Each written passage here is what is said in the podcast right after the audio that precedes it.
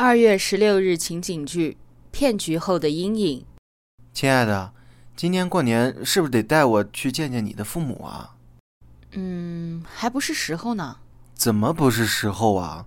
咱俩都恋爱这么长了，我父母也都挺认可你的。你又不是不知道，因为上段感情我被骗了六十万的事儿，我妈就一直不太放心。她担心我嫁到你家去，你家人会因为我之前被骗的事看不起我。对我不好，我父母又不是不知道你被骗的事儿，可是他们也没说什么呀。如果他们看不起你，早就反对了。可是我妈过不去这个坎儿啊！自从她知道我被骗之后，把我管得可严了，还总是让我和你分手，我压力也很大。被骗了那么多钱，我也觉得挺对不起他们的，所以我不想让他们再伤心了。那你就听你妈的，和我分手？啊，也不是呀。